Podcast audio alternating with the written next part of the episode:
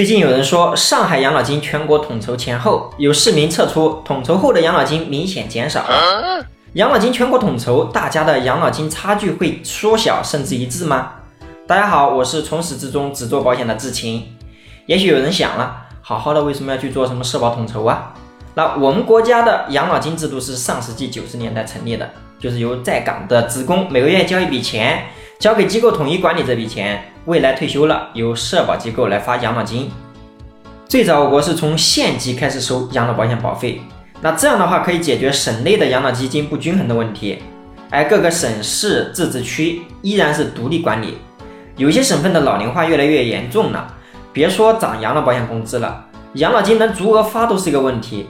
这不，从二零二二年开始，各省呢陆续将本省市的这个养老金交国家统一安排。那包括交费和退休政策的统一安排。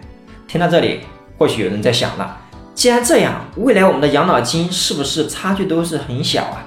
你的每一次点赞互动都是我持续分享的动力。答案先说不是。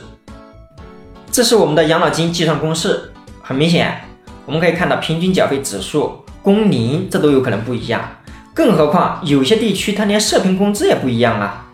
那全国统筹只是在政策标准以及各省市每年多余的养老基金上做统一安排，并不是平均全国人的养老工资。那靠国家去缩小养老金的待遇是不可能的。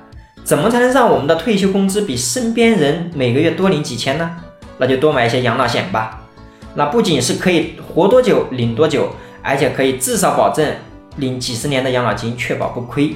更不会受到国家延迟退休这个政策影响。我也为大家精心编写了养老险的选购指南以及热门产品推荐，想要的朋友请在评论区留言，关注志勤，让我们一起快乐找钱，潇洒生活吧。